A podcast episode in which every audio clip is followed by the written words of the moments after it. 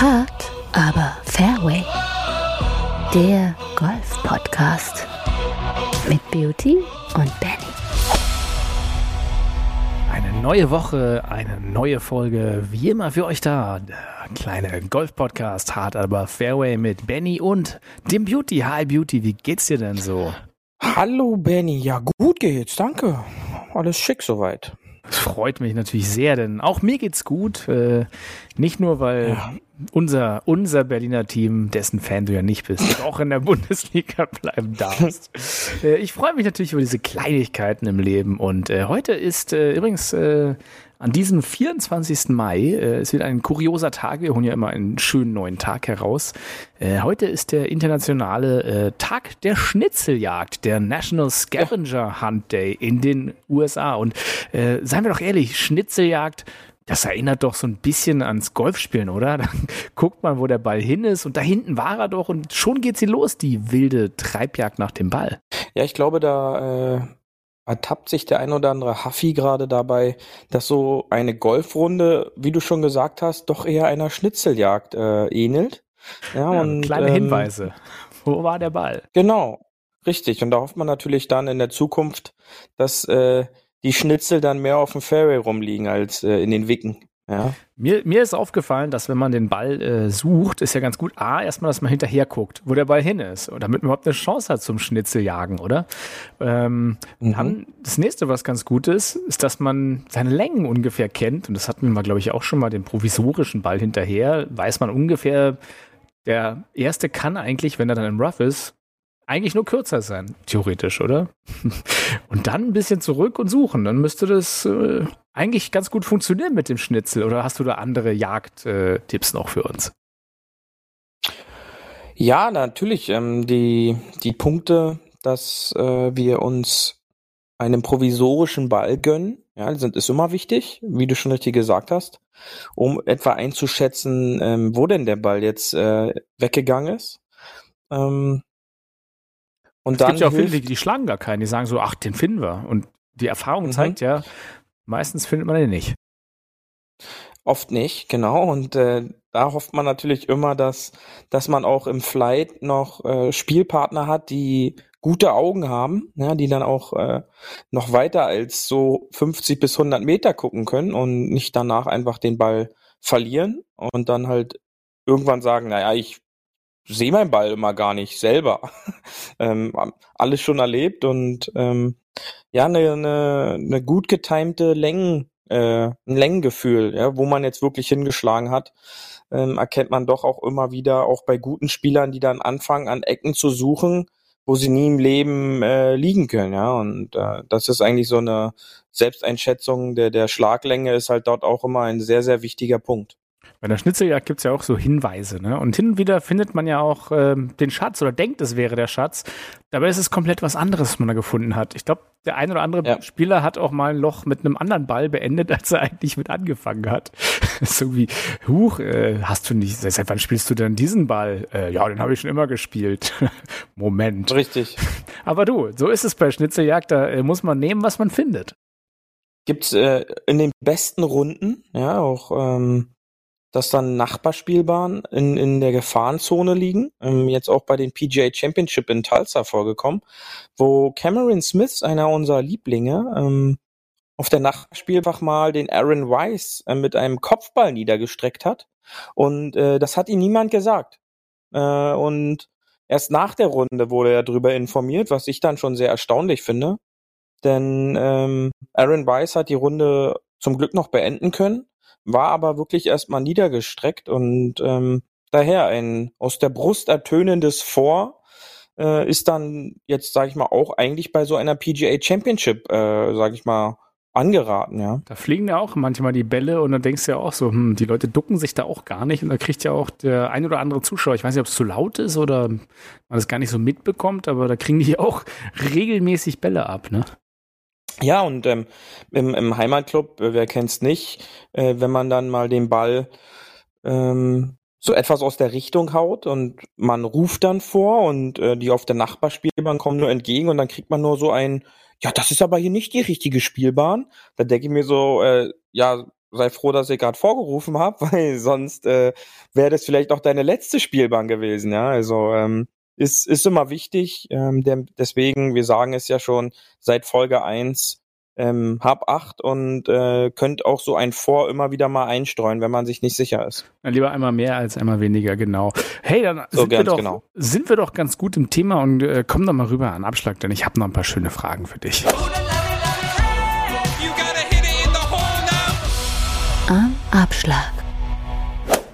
Ja, heute und äh, natürlich auch zum Beginn der, der Spieltage der Mannschaften ähm, wollte ich dich nochmal auch, äh, lieben Gruß an der Stelle an äh, Michael und die gesamte AK 652 aus Bad Godesberg. Äh, die, äh, da wurde der ein oder andere Wunsch mal rangetragen, dass du doch mal wieder deine äh, ganzen tja, Turnier- und Spieltagerfahrungen rausholen kannst. Vielleicht angefangen damit sozusagen, wie man sich vorbereitet und wo man schaut sozusagen, wenn man auf einem neuen Platz ist, den man vielleicht nicht so oft gespielt hat oder wo es lange vorbei ist, wie man mit dem Gelände umgeht und äh, ja, allgemein. Fangen wir doch mal mit der, mit der Vorbereitung vielleicht an, so Erzähl doch mal los.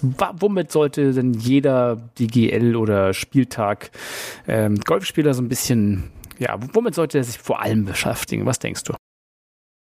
Ja, ich glaube, das, das Wichtigste ist halt, wenn man auf eine Anlage kommt, die man so nicht kennt, dass man sich vorher ein Bild davon macht, was auf einen zukommt. Ja, also dank Google Maps und wie die alle heißen, mehrere Golf-Apps gibt's ja da auch, wo dann die Spielbahnen einfach einzusehen sind. Ähm, da kann man sich schon mal im Voraus so einen kleinen, äh, kleinen Blick verschaffen, äh, wenn man jetzt nicht so ein Birdie-Book irgendwo herbekommt, ähm, die ja nicht immer online auch verfügbar sind dann, dann kann man trotzdem schon, sag ich mal, in den Vorbereitungen auch sein eigenes Birdie-Book ähm, anlegen. Denn, das kommt wie schon gesagt, der Spartipp, oder? nee, also nicht jetzt mal der Spartipp, sondern ähm, Google Maps hat ja dann halt auch immer die Skalierung mit drin, wenn man dort äh, relativ nah ranzoomt. Ähm, und da kann man dann halt schon sehen, wie die Spielbahnen so ein bisschen aufgebaut sind auf, auf diese Draufsicht. Ähm, ist es waldig, sind die Spielbahnen tendenziell eng. Das wird natürlich dann immer auch erst vor Ort wirklich einzusehen sein. Ähm, aber man kann sich schon im Grunde schon einrichten, was für Charakteristika da auf mich zukommt. Ja, ist es äh, ein engerer Platz? Ist dort irgendwie Wald in der Nähe? Ist es dort Topf eben, wo eben Wind und so halt auch eventuell Einfluss hat. Und da kann ich vorher mich schon mal so einen kleinen Überblick verschaffen, ähm, was natürlich ähm, eine, eine Testrunde, eine Einspielrunde, das natürlich dann niemals ähm, abdecken kann. Aber ähm, ich kann mich schon mal in der Vorbereitung dazu meiner Umgebung schon mal klar werden. Was, wie sieht das aus? Ähm, vielleicht hat jemand schon mal, den man kennt, dort gespielt man kann sich so ein paar Informationen da vielleicht auch noch holen.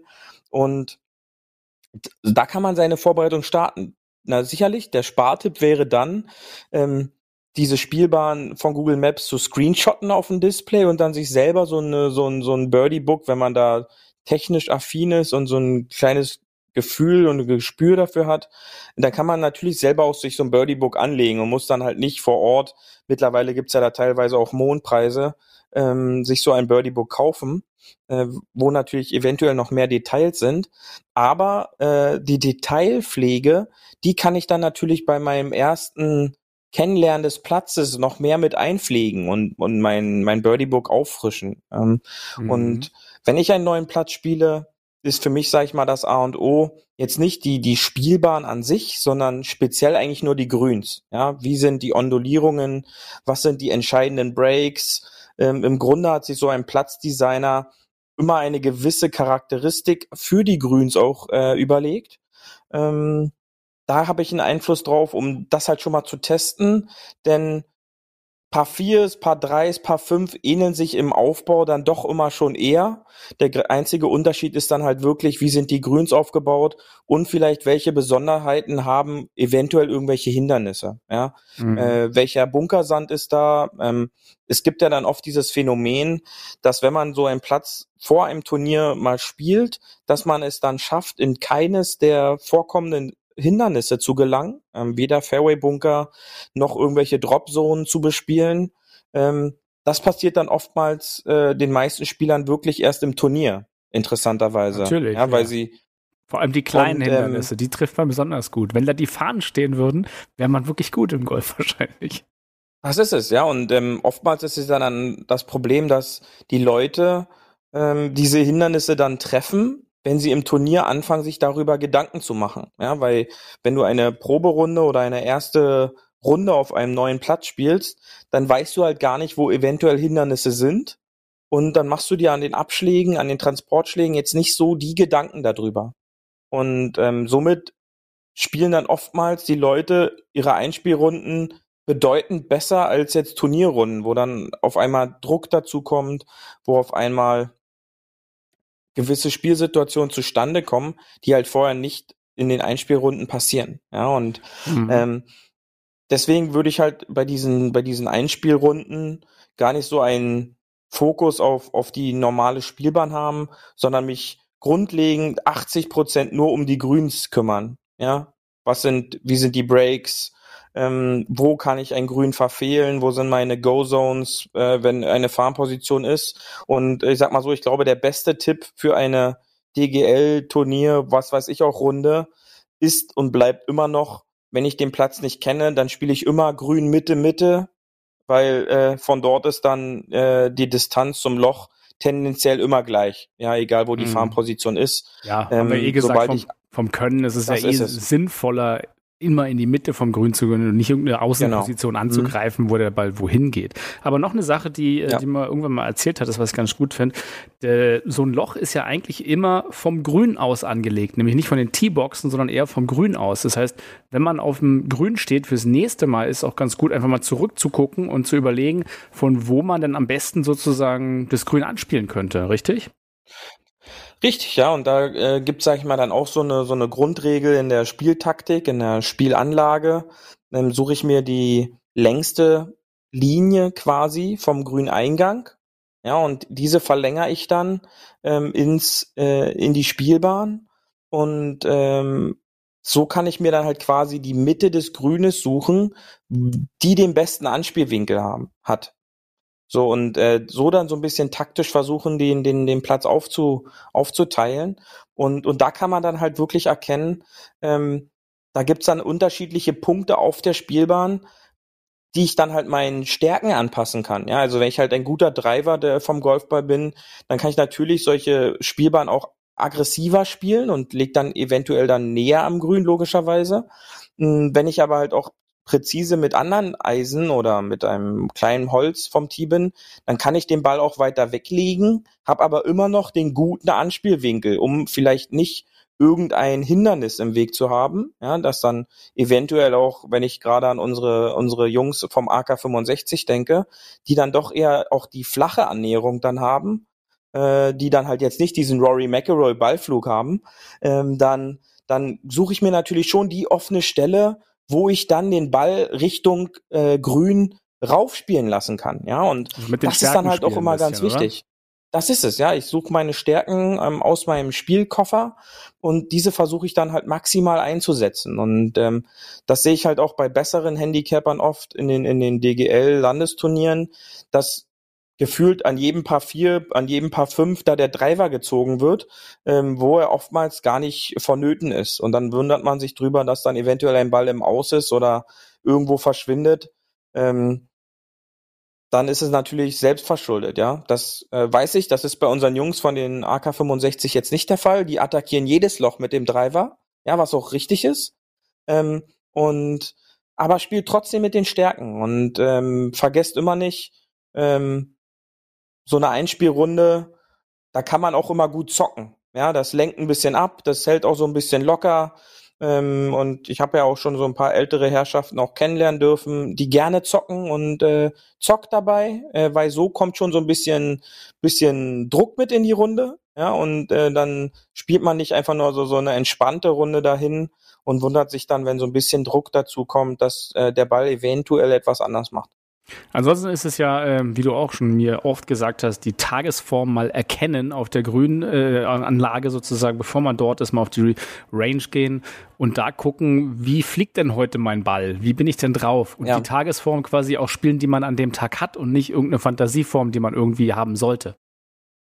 Das ist es und ähm, auch schon das ein oder andere Erlebnis da gehabt mit Mannschaftstrainern, die dann vor so einer Meisterschaftsrunde anfangen, dann noch eine gefühlte Unterrichtsstunde mit einzubauen und den, den Schwung äh, ein- oder umzustellen. Und ähm, da, da fasse ich mir halt an den Kopf und denke mir dann halt so, äh, was machen wir hier eigentlich gerade? Äh, geht's doch eigentlich nur ums Warm-up, denn äh, warum soll ich jetzt nochmal Schwunggedanken da verändern oder irgendwelche Schwunggefühle mit, mit einzubasteln?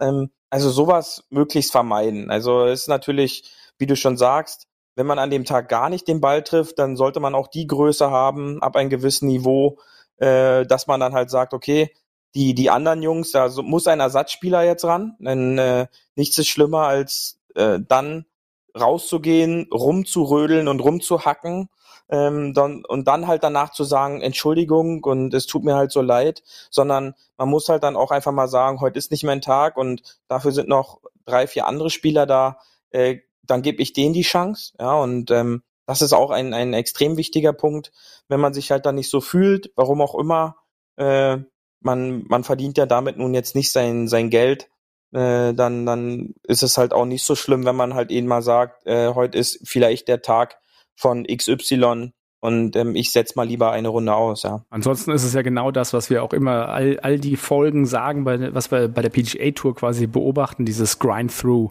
Also der Gedanke, äh, einfach durch, Augen zu und durch, wenn ein Loch mal nicht läuft, ist halt, ja, nur ein Loch, doof gesagt, und halt ist es noch nicht das Ende der Welt. Das hat ja äh, der gute Platz hat ja zum Glück 18 Loch. Ne? Und da einfach halt auch mal vielleicht Richtig. kurze Formkrise, die man vielleicht auf ein, zwei Löchern hat, einfach abhaken und weitermachen, abschütteln, wie man so schön sagt. Das ist ja, äh, das ist halt ein Ding, was wir ja auch immer auf der PGA Tour beobachten, ne? wo man einfach sagt, okay, die machen einfach ihr Ding weiter, egal wie es gerade läuft sie machen ihr Ding weiter und äh, was die halt alle haben, ist äh, ein, ein Spielplan, den sie halt sich vorher überlegen, ja, ähm, um dann halt so einen Platz äh, zu spielen. Ähm, und man darf dann halt keine verrückten Sachen machen, denn verrückte Sachen äh, enden oftmals in verrückten Löchern. Und äh, verrückte Löcher sind dann halt selten, dass da ein Eagle oder ein Birdie gespielt wird. Tendenziell eher es Richtung Doppelpaar oder vielleicht sogar noch schlimmer dann geht. Und ähm, da muss man dann halt wirklich, ja, sag ich mal, ruhig bleiben. Ähm, vielleicht, wenn man noch ein Caddy hat, hoffen, dass, dass, dass man da jemand hat, der auf ihn so ein bisschen dann so einwirkt und, und die ganze Sache so ein bisschen ruhiger noch gestaltet fürs Team. Und ähm, dass man bei seinem, seinem Spielplan bleibt. Denn wie du schon sagst, es ist ja nun eine Spielbahn, die eventuell schief läuft aber es gibt dann 17 andere Spielbahnen, um diese eine Spielbahn wieder auszugleichen. Und äh, wenn ich mhm. dann einen Spielplan habe, dann kann ich halt auch wieder ruhiger in mein Spiel reinkommen. Wenn ich halt einen Spielplan nicht habe, was ihr halt schon mal so angesprochen habt, wo gefühlt jedes Mal ein Driver genommen wird, dann setze ich mir, setze ich mich halt nicht persönlich mit, mit eventuell mit einer Spielbahn auseinander. Und äh, das ist dann halt äh, das Schlimme, weil wenn ich halt keinen Plan habe, dann weißt du, dann ist man planlos äh, und, und planlos ist man dann halt oft wirklich nicht so fokussiert, wie wenn ich jetzt so sage, ähm, stimmt, die Spielbahn, die will ich so spielen und dann kommt der Schlag und dann kommt der Schlag und, und das ist halt extrem wichtig. Ja, und ein Punkt, den ich äh, auch noch zu, äh, zu so bekannt werden oder, oder sag ich mal so ein bisschen kennenlernen von neuen Plätzen äh, mit reinnehmen sollte, ist halt dieses Auswerten der Grüns. Ja, sucht euch die, die Hauptfalllinien ähm, wirklich immer nur eine und, und, und markiert die euch. Dann wisst ihr immer, dass da der Hauptbreakpoint ist. Und dieser Hauptbreakpoint sorgt dann halt bei den Putts auch dafür, dass ähm, das Spiel halt so umgesetzt werden kann. Und ähm, diese Putts äh, können euch dann natürlich, wenn ihr die dann halt dann auch drei, vier Mal geprobt hat, pattet die aus allen Richtungen, um halt wirklich so ein Bild davon zu haben, wie jedes Grün reagiert. Und wenn ich diese vier Anspielrichtungen mir wirklich angeguckt habe, dann, äh, so ist es zumindest bei mir, dann habe ich diese visuelle Vorstellung, auch wenn ich dann im Turnier dort stehe. Ja, weil ich habe ja dann diesen Ball schon einmal diesen Weg rollen sehen. Und dann kann man sich eigentlich immer gut daran erinnern, was ein Ball gemacht hat. Das wäre ja quasi so, wie wenn ein, ein Spielpartner mir den Putt schon mal vorgespielt hat und ich den dann nochmal nachpatten kann. Und so ist es dann halt wirklich mit, mit wichtigen Puttlinien, die halt charakteristisch in jedem Grün verbaut sind, weil kein Grün ja topfeben ist. Ansonsten, was, was du äh, auch noch immer mir gesagt hast, war ja, was ich probiere, nämlich clever sein. das ist immer was, ja. was ich probiere.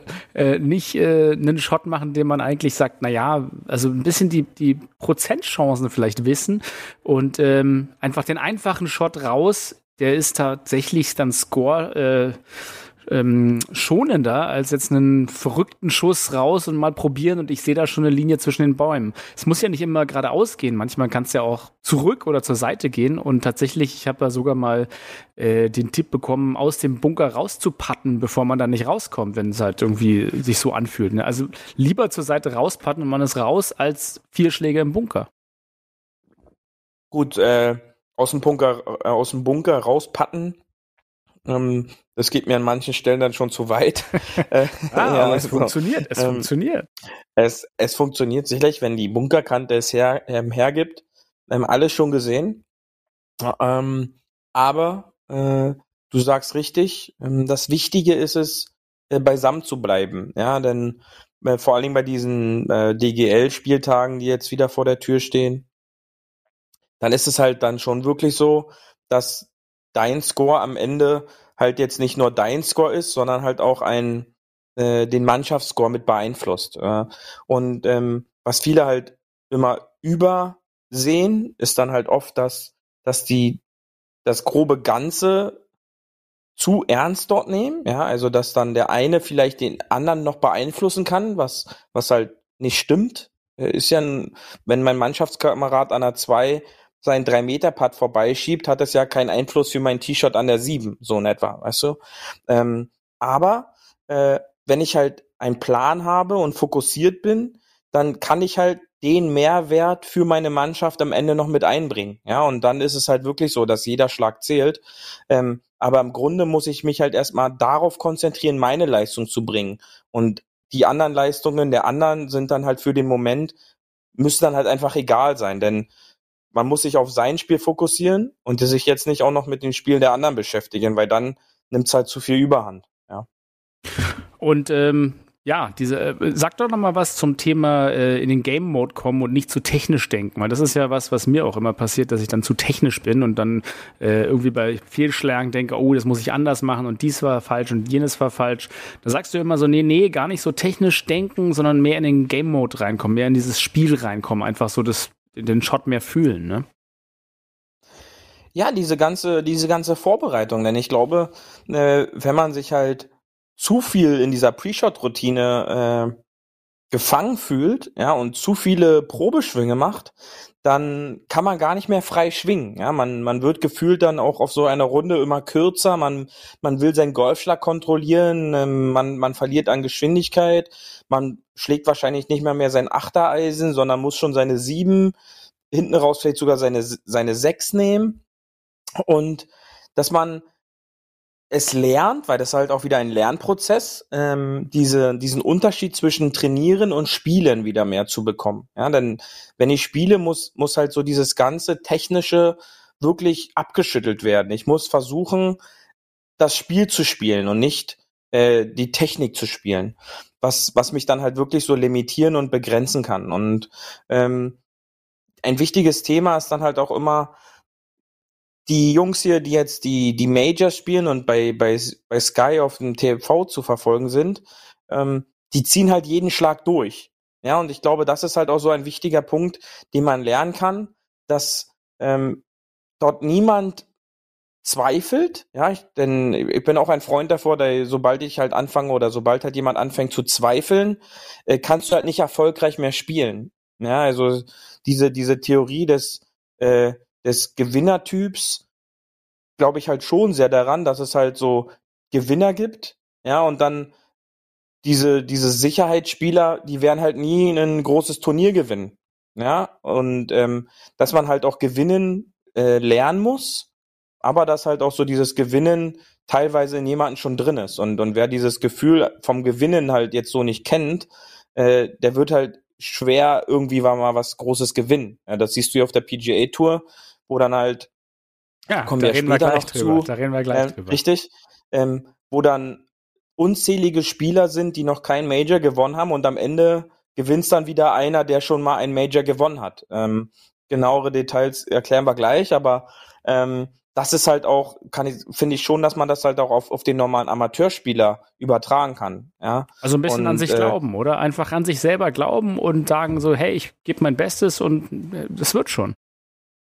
Ja, und nicht äh, die Sachen zu, zu wichtig nehmen und zu wichtig sehen, ja, denn äh, diese ganze äh, DGL in, in Deutschland ist ja teilweise so für manchen, als, als gibt's nichts drüber oder ist das halt äh, der heilige Gral.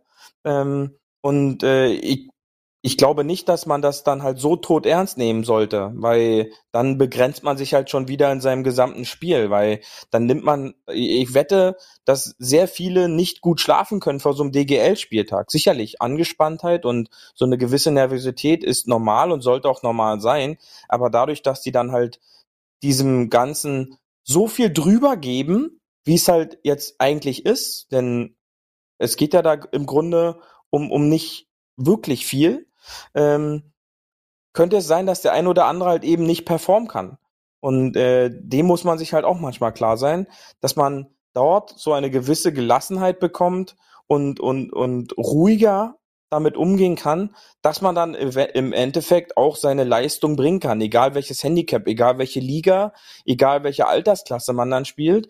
Wenn ich dann halt da eine gewisse Ruhe bekomme und es halt nicht zu ernst und zu wichtig nehme, dann kann ich an so einem Spieltag wahrscheinlich auch am ehesten meine Leistung abrufen. Ja, aber ich weiß, das ist ja schwer. Und äh, du kennst die Situation ja auch selber, dass wenn man mal halt einen Tag hat, wo nichts läuft, dass dann alle halt, äh, wenn äh, man eh der Beste im Team ist, dann von einem schon so eine gewisse Erwartungshaltung ist. Und ich weiß auch, dass du dann doof angequatscht wirst mit wie, was war denn da los, noch drei, drei Spieltage ja, später. Ja. Ne? Wobei Richtig, äh, richtig. Ja, du bist ja auch nur Mensch und kannst auch mal einen schlechten Tag haben. Und ich weiß, dass du da auch immer so reagierst mit, ja, es hat nicht gut gelaufen, Punkt, nächstes Spiel. Ne? Und äh, ja, und ich was, weiß halt, dass so eine äh, Erwartungshaltung dann, da ist bei, bei einem. Und das macht einem halt die, viel Druck, ne? Äh, ja, das ist richtig. Das ist aber dann halt auch immer so, wie realistisch kann ich solche Sachen einschätzen? Und oftmals kriegt man ja diese Kommentare von Spielern, äh, die in Turnieren wirklich sich schwer tun, unter 90, unter 100 zu spielen. Ja, ähm, die das halt gefühlt schon ihr ganzes Leben halt zu machen. Und die sehen dann halt oftmals nur eine gewisse Nummer von Handicap, die halt dasteht, die äh, oftmals in einem bestimmten Rahmen erspielt wurde, ja, oftmals im Heimatclub. Ähm, und die verstehen es dann halt nicht, dass äh, wenn man dann halt mal nicht einen guten Tag hat, dass man dann eben nicht um ein Paar spielt, sondern dann halt eine 78, 82, 83, ja, ähm, was dann halt aber immer noch äh, eine solide Golfrunde ist. Äh, denn man ist mit so solchen Runden noch äh, weitaus stabiler oder, oder, oder auch teilweise vom reinem Score aus besser unterwegs als der eine oder andere. Wenn man so diese DGL-Ergebnisse sich dann mal so durchguckt, kann man ja auf äh, dgl.de, glaube ich, heißt da die offizielle ähm, Internetseite. Da kann man ja alle Ligen die man hat, kann man da, kann man da anschauen und alle Scorekarten kann man sich da angucken.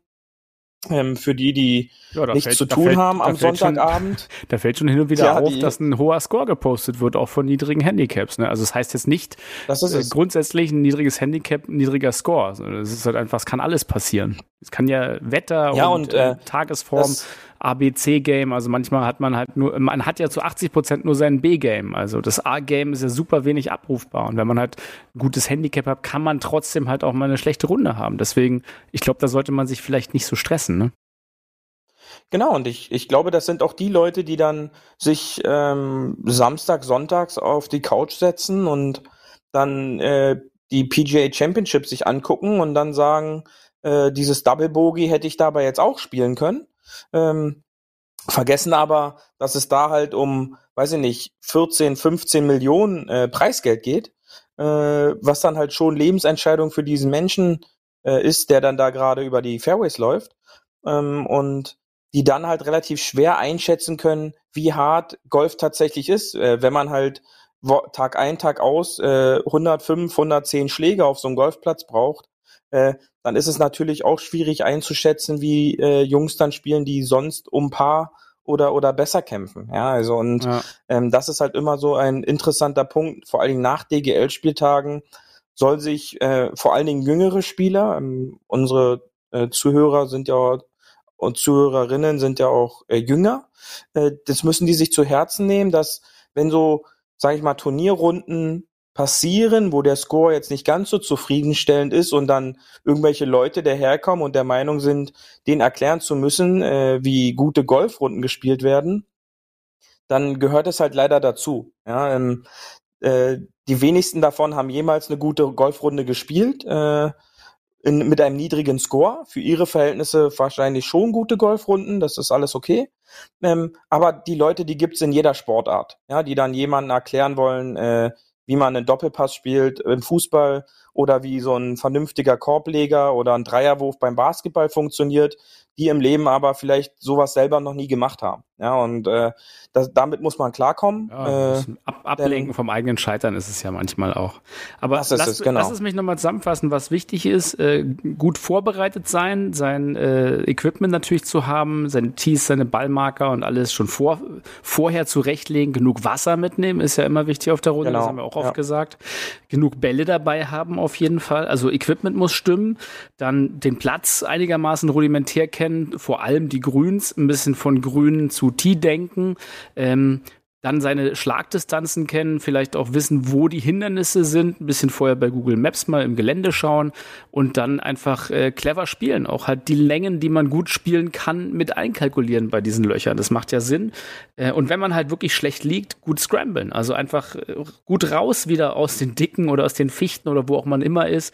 Gerne auch mal ein Unplayable nehmen, äh, statt irgendwie äh, sechsmal in den Boden zu hacken. Das ist, bringt halt auch nichts weiter. Und äh, ja, ist das jetzt so zusammengefasst, äh, genau den Schlag zu spielen, den man an dem Tag hat? Ähm, fällt dir noch was ein oder war das jetzt eine ganz okay Zusammenfassung von mir? Ja, so gut zusammengefasst. Und, äh, ganz wichtig, der Punkt, äh, genügend Bälle dabei haben. Äh, alles im Turnier schon erlebt, dass da jemand mit zwei Bällen aufgetaucht ist äh, und äh, hatte sich dann gewundert, warum er denn am Abschlag drei äh, kein Ball mehr hatte. Ähm, also kontrolliert eure Taschen. Äh, die warme Jahreszeit beginnt wieder. Habt genügend Getränke dabei. Das ist äh, sehr, sehr wichtig. Äh, kleine Snacks. Ähm, Bei jedem Abschlag einen Schluck trinken, hatten wir ja mal gesagt. Ne? Das ist es, genau, hm, richtig. Und äh, dann äh, kommt die Runde äh, zustande, die ihr vielleicht haben wollt. Und äh, wenn ihr so einen neuen Platz kennenlernt, wie gesagt, macht nicht so diesen, diesen Hauptmerkmal auf Drives und alles andere 80 Prozent ums Grün. Geht chippen, puttet, äh, spielt mal zwei, drei Bunkerschläge, denn jeder Sand fühlt sich anders an. Äh, wir wissen es leider, äh, Bunkersand ist sehr teuer, da wird leider dann oftmals gespart und äh, dann wird da alles reingekippt in die Bunker. Und äh, also probiert da mal den ein oder anderen Bunkerschlag, ähm, aber versucht euren Gameplan so anzupassen, dass ihr diese dann halt auch vermeiden könnt. Ähm, denn äh, spieltaktisch gesehen ist da oft viel zu retten ähm, und dann könnt ihr auch Hindernisse vermeiden. Gut, dann äh, weiter zum Tourgeflüster, denn es war ja ein großes äh, Major wieder an diesem Wochenende. Paar 4 Tourgeflüster. Ja, die PGA Championship, äh, letztes Jahr noch äh, gewonnen von mm, unserem lieben Phil. Phil Alfred Mickelson, der dieses Jahr ja. nicht dabei war, sondern von vornherein äh, gesagt hat, er bleibt zu Hause, äh, war wahrscheinlich eh altersbedingt und gleichzeitig hat er ein bisschen Zwist mit der PGA. Ähm, ja, es, es war ein äh, Auf und Ab, kann man doch so sagen. Der Kurs wurde ja sozusagen eh auch ähm, ein bisschen als super schwer dargestellt. Ich äh, kann ihn natürlich nicht einschätzen, aber er wirkte sehr eng. Ähm, ja, ansonsten, Beauty, äh, fass doch mal zusammen. Fass doch mal zusammen. Wer hat gewonnen? Wieder, was du schon sagtest, ein Routinier. Und zwar jemand, dem ich es auch immer äh, gerne, ja, ich, ich mag den ja gerne. Ich, ich freue mich ja immer. Ja, Justin Thomas. Äh, congratulations auf diesem Weg. Ähm, fantastische äh, finale Runde. Ja, ähm, zwischenzeitlich war er acht Schläge zurück. Ähm, mit sieben Schlägen Rückstand in die Finalrunde gestartet. Das ist der zweitgrößte Comeback-Sieg äh, bei einem Major ähm, und sah lange nicht so aus, dass er da als Sieger weggeht, denn äh, der Chilene Pereira war ja lange in Führung äh, von, von Tag Tag eins hat er vorne schon mitgespielt, hat dann ab dem zweiten Tag vorne gespielt, lag bis zur 72. Spielbahn in Führung und äh, dann wurde es so ein bisschen dramatisch, denn äh, dort machte er dann einfach mal das Double Bogey. Nerven äh, versagt. Mit, mit Wasserball, ja, und äh, da sind wir halt wieder beim Thema. Ähm, das Leaderboard war gespickt mit Spielern, die noch nie ein Major äh, gewonnen haben. Pereira, unser Freund Salatoris, der jetzt bei sieben Major-Starts fünf Top-Ten-Ergebnisse eingespielt hat. Unfassbar. Leider noch nicht ein Sieg, aber ich glaube, der wird kommen. Ähm, das kann ich schon mal so sagen. Äh, ob es dieses Jahr noch bei einem Major passiert, glaube ich nicht. Ähm, er ist meiner Meinung nach prädestiniert für Masters und PGA Championship von den Kurs-Shapes äh, so, ja, so hat ja Parkland. Super, hat ja super gespielt seit, seit ja. den letzten zwei Masters. Also der, der war ja immer dabei, ja. wo wir, da weiß ich noch, haben wir auch Spaß gemacht, als, als äh, im Waterboy von Happy Gilmore hat er, ja, sieht er so ein bisschen aus. Und ich glaube, äh, da, da haben sie auch bei Social Media gefrotzelt und gesagt so, hey, das wäre das wäre der erste Spieler, der weniger wiegt als der Pokal. genau, richtig, ja. Ganz genau. Ähm, und Salatoris, dann noch äh, äh, Cameron Young war noch vorne mit dabei, auch ein Rookie, Kirk, genau wie ja, Milo Pereira, auch ein Rookie. Äh, Matthew Fitzpatrick, ähm, auch noch kein Major gewonnen.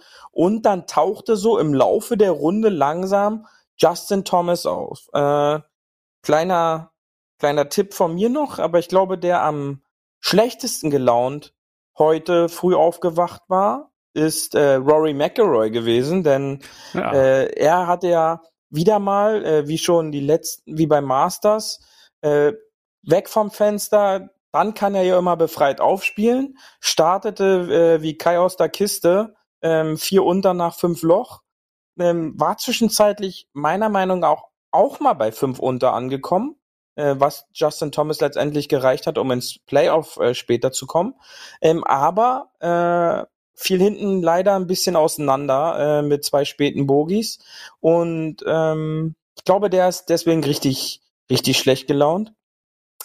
Aber äh, dann, wie gesagt, in, im Laufe der Finalrunde sneakte sich dann Justin Thomas so langsam, aber sicher nach vorne mit äh, verdammt guten Birdies hinten raus äh, und schaffte es dann tatsächlich noch in einem Playoff äh, dadurch, dass äh, Pereira, wie gesagt, am 72. Loch erst sein T-Shirt ins Wasser gehauen hat und daraus dann leider ein Double Bogey äh, erspielte, was dafür äh, gesorgt hat, dass er aus diesem Playoff Race äh, rausgerutscht ist und äh, unser Freund Salatoris und, und Justin Thomas dann noch ein Dreiloch Playoff spielen durften, was ja bei dem PGA Championship ähm, so standardmäßig ist, dass da drei Playoff-Löcher gespielt werden. Ähm, jeder erinnert sich noch damals an Martin Keimer an das Playoff gegen Baba Watson. Und ähm, dort, ich kann es nur jedem nochmal empfehlen, zeigt Justin Thomas eine Playoff Masterclass äh, mit einfach elf fantastischen Schlägen hintereinander gespickt mit Birdie, Birdie und Tap in Par am, am, am dritten Playoff-Loch sicherte er sich dann äh, diesen umjubelten und äh, zweiten Major-Titel. Ähm, nach 2017 gewinnt er auch wieder die PGA Championship. Also hm. fantastisches Turnier. Ähm, ich ja persönlich fand diesen Platz in Tulsa, Oklahoma, überragend. Also optisch gefällt er mir sehr. Ähm, die Spieler waren nicht alle happy. Äh, die, da wurde ein bisschen über die Qualität des Sandes wurde da ein bisschen gemeckert. Ähm, über die, die Semi-Raff-Raff-Situation wurde so ein bisschen äh, diskutiert. Ähm, aber ja, also optisch und allem drum und dran fand ich es fantastisch. Ich glaube, was ich noch mal gerne erwähnen würde, weil wir die Thematik ja auch vorhin hatten, ähm, JT oder Justin Thomas, wie er heißt, JT hat das ja auch gesagt, dass er tatsächlich einen großen Anteil äh, an diesem Sieg hatte, dass ihn sein Caddy Bones, also Jim McKay äh, genannt Bones, ja. der auch wirklich ein sehr erfahrener Caddy ist, dass der ihn so ein bisschen, ja, ich will mal nicht sagen angeschissen hat, aber der hat ihn einfach, der hat ihm so einen Prep Talk, glaube ich, nennen es die Amis gegeben. Ne? Der hat ihn wirklich halt dann zur Seite genommen, weil ähm, JT war halt schon wieder so ein bisschen, ja, und es läuft nicht perfekt, hat halt so ein bisschen rumgemeckert, sagen wir es so. Und Bones nimmt ihn zur Seite und sagt, hey Junge, äh, reiß dich mal zusammen. Du spielst hier eigentlich immer in Contention, also spielst immer um die Wurst mit sozusagen, seit mehreren Turnieren. Du bist ein guter ja. Spieler, du musst nicht perfekt sein, hat er ihm gesagt. Und das ist halt ein Golfer, der ja, in unseren Maßstäben perfekt ist. Äh, du musst nicht perfekt sein, sei einfach du. Ne? Spiel einfach und das wird schon was draus. Und ich meine, er hat acht, er hat, hat wirklich, wie gesagt, er hat eine super Runde mit einer Minus drei gespielt und äh, hat halt diesen acht Punkte Rückstand aufgeholt sozusagen. Ne? Und äh, das ist ja auch die gleiche Thematik, die wir vorhin hatten bei den Amateuren, nämlich so, das nicht zu ernst nehmen und einfach dem zu vertrauen, dass man genug ist, ne? dass es eigentlich okay ist, wie man spielt. Und das ist halt, und daraus kann dann was Gutes werden, wenn man einfach dann das Selbstvertrauen hat und das halt, wie gesagt, nicht zu overanalysiert. Weil, wie gesagt, dieses, er war halt da ein bisschen verzweifelt und hat gesagt, Junge, entspann dich, mach einfach dein Ding, du bist gut genug. Und das hat ihm am Ende an der Tasche geholfen, halt, äh, da frei aufzuspielen, ne? Ja, also ähm, zwei Sachen würde ich dazu noch ergänzen, dass ähm, es ja oft auffällig ist, dass Spieler, die in diesem Rückstandsklasse so sind, so McElroy, Justin Thomas, die gehen da mit sieben, acht, neun Schläge Rückstand in die Finalrunde. Ähm, was, wenn man das Ganze dann so realistisch betrachtet, ja einfach ein viel zu großer Rückstand ist. Äh, geht man einfach davon aus, dass der Führende eine Even-Paar-Runde spielt, dann müssen diese Spieler da acht, neun unter in einem Major Sonntag äh, spielen oder ähm, schießen, was es vorher äh, in der Golf-Historie so noch gar nicht gegeben hat, was unrealistisch ist. Also muss dann schon ähm, was extrem Erstaunliches passieren. Ähm, was mir immer wieder diese Brooks Köpker Story in den Kopf zurückholt, der meint, dass da so ein Major eigentlich das am einfachsten zu gewinnende Golfturnier des Jahres ist. Denn ähm, 50 Prozent scheitern daran, weil sie das erste oder zweite Mal überhaupt dabei sind und dann halt an diesem Druck, diesen Druck einfach nicht eines Majors standhalten, fällt dann schon mal die Hälfte vom, vom äh, Feld einfach mal raus. Dann musst du dich halt nur noch mit knapp 60 Spielern beschäftigen. Von diesen 60 Spielern haben 30 Spieler schon mal nicht eine gute Woche. Ja, dann fallen wieder 30 raus. Äh, von diesen 30 Spielern spielen 15 äh, eine gute Woche und 15 ähm, ein, ein oder eine gute erste Hälfte und 15 eine schlechte zweite Hälfte. Das heißt, da fallen wieder welche raus und am Ende bleibt dann nur noch eine Handvoll Spieler übrig, die du im Grunde statistisch gesehen schlagen musst. Und das bestätigt jetzt so ein bisschen wieder diese, diese Sonntagsrunde. Ähm, Thomas und auch ein McElroy, der ja extrem gut gestartet war in die Runde, konnten da befreit aufspielen, ja. Oder auch ein Tommy Fleetwood. Die waren so weit weg vom, vom Geschehen, dass sie im Grunde gar nicht mehr realistisch damit rechnen, da was mitzunehmen. Die müssen hoffen, dass diese Rookies, die da vorne sind, ähm, ein Mito Pereira, ein Salatoris, ein Young, äh, ein, ein äh, Fitzpatrick, dass die anfangen, auf einmal am Sonntag sich Gedanken über eine ja, Runde zu machen. Genau das und ist dann, ja passiert. Genau das ist ja und passiert. Genau Pereira, das, ne? das ist es, genau. Er hätte, ja, und das, das war genau sein letzter T-Shot an der 18 quasi. Der hätte ja. eigentlich auch gar nicht dahin schießen können. Das war ja eigentlich völlig out of scope, so wo er dahin geschossen hat. Aber das ist ja, am Ende konnte er es auch vor der Presse nicht erklären, weil was willst du sagen? Haben, da haben einfach die Nerven blank gelegen und das ist dann auch ein bisschen äh, die Angst des äh, Torschützen vorm Elfmeter, ne? Also diese, diese Angst vor sich selber und ja, scheitern zu können. Die, nein, ich glaube auch die Angst des Gewinnens, ja, äh, übermannt dann halt auch die, die Spieler, ja, ähm, da sowas Historisches äh, zu, zu erreichen. Denn äh, man weiß jetzt nicht, ob er so schnell äh, nochmal so eine Chance bekommt. Ja? Glaube ich nicht. Nee. Äh, das sind dann oftmals diese One-Hit-Wonder, ja, ja, die dann ja. einmal im Leben ein Major gewinnen und, und dann nie wieder irgendwo auftauchen. Das gab's ja schon oft. Ähm, und diesen Eindruck hat es. Also man darf jetzt nicht vergessen, das ist ein 490 Yards, also sind etwa 450 Meter, Paar 4 Abschlussloch. Ähm, und er hatte dann so einen Adrenalinschub im Körper, dass er halt diesen diesen Fluss dann da erreicht. ja, ähm, und, und, und damit den Ball ins Wasser befördert. Ja, und, und da ist dann halt auch dann so. und damit, und da ähm, versinken die Major-Erhoffnungen, ne? So schnell kann es gehen ja. bei Golf. Es ist halt echt brutal, ne? Und äh, Richtig. Da, ja, da, da siehst du, ich glaube, wenn man sich darüber Gedanken macht, dass man jetzt gewinnen könnte, machst du dich halt einfach psychisch fertig damit. Deswegen ja, ich weiß nicht, wie man es ausblendet, aber du sagst es richtig, was da Adrenalin da halt auch durch dich geht, wenn da du auch vor der Weltpresse da spielst und du bist der Erste und äh, All Eyes, Fokus, dein Land, hier, ganz Chile wartet und du weißt es halt, das ist halt so ein unmenschlicher Druck, den kannst du dann vielleicht auch nicht mehr standhalten. Und dann braucht es halt einen richtig. Routinier wie den äh, JT, der dann einfach schon das kennt, der dann das halt nicht so ernst nimmt, der dann sagt, okay, ich brauche einfach einen guten Prep Clock von meinem Caddy und dann mache ich das Ding. Genau, und ähm, ich glaube auch, der ein oder andere Huffy kennt das Gefühl ja auch äh, von diesem Druck, der dann auf einmal da ist, wenn man äh, von einem Flight durch äh, wird, ja, oh ja, und dass die einen durchspielen lassen. Genau. Und, und äh, auf einmal schauen da äh, sechs Augen zu äh, und was auf einmal für ein Druck ist, ja. Und dort schauen dann halt noch ein paar mehr Augen zu, die denken jetzt, okay, ist jetzt der letzte T-Shirt.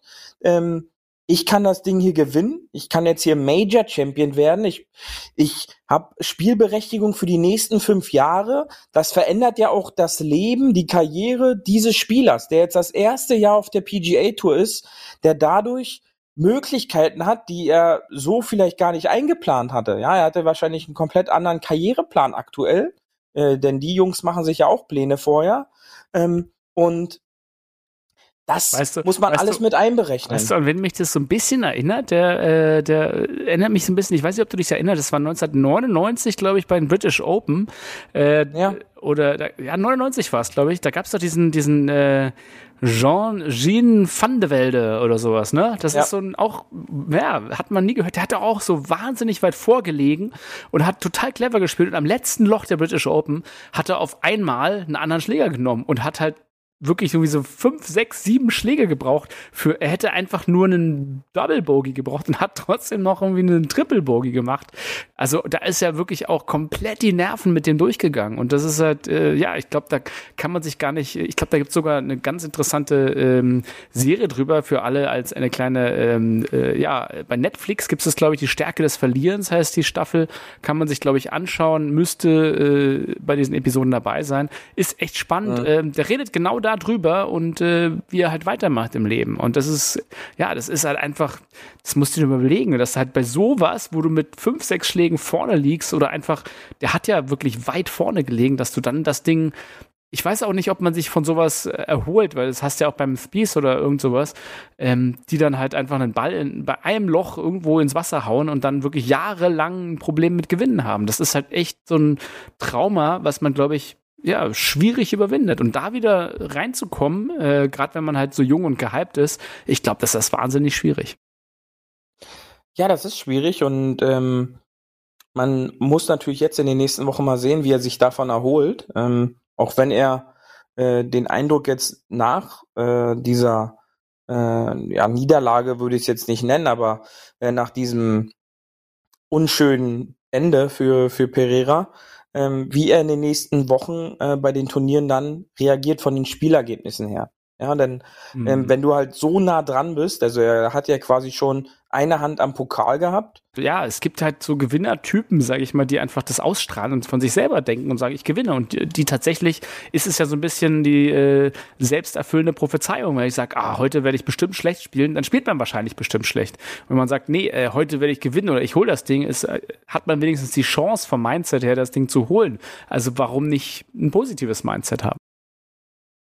Genau, ja, und ähm, ich glaube auch extrem äh, wichtig für, für Justin Thomas in dieser Runde ähm, war jetzt natürlich äh, sein, sein neuer Caddy, äh, der aus vielen Jahren und Erfolg mit ähm, Phil Mickelson natürlich auch dies auf Justin Thomas übertragen kann.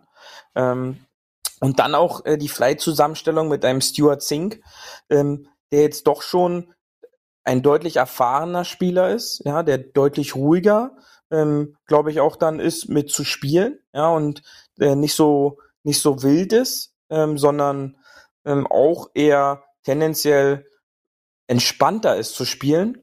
Und und dann kann er sich halt da so mit so reinbringen. Und wenn man halt diese Runden äh, Scores jetzt sich nochmal ver vergegenwärtigt, ist, dass Pereira bei minus neun gestartet war und dann hinten raus leider äh, diese diese Bogies dann mit eingestreut hat, hat man auch relativ schnell eine Veränderung seiner seiner Mimik feststellen können. Am Anfang war er noch eher entspannt, bei verschobenen Putts gab es immer noch so ein leichtes Schmunzeln, eine positive Rea äh, Reaktion, aber dann auf den Backline wurde da kam Handzeichen dazu, so von wegen so, der muss nach links brechen oder nach rechts brechen oder der Ball hat jetzt was komplett anderes gemacht.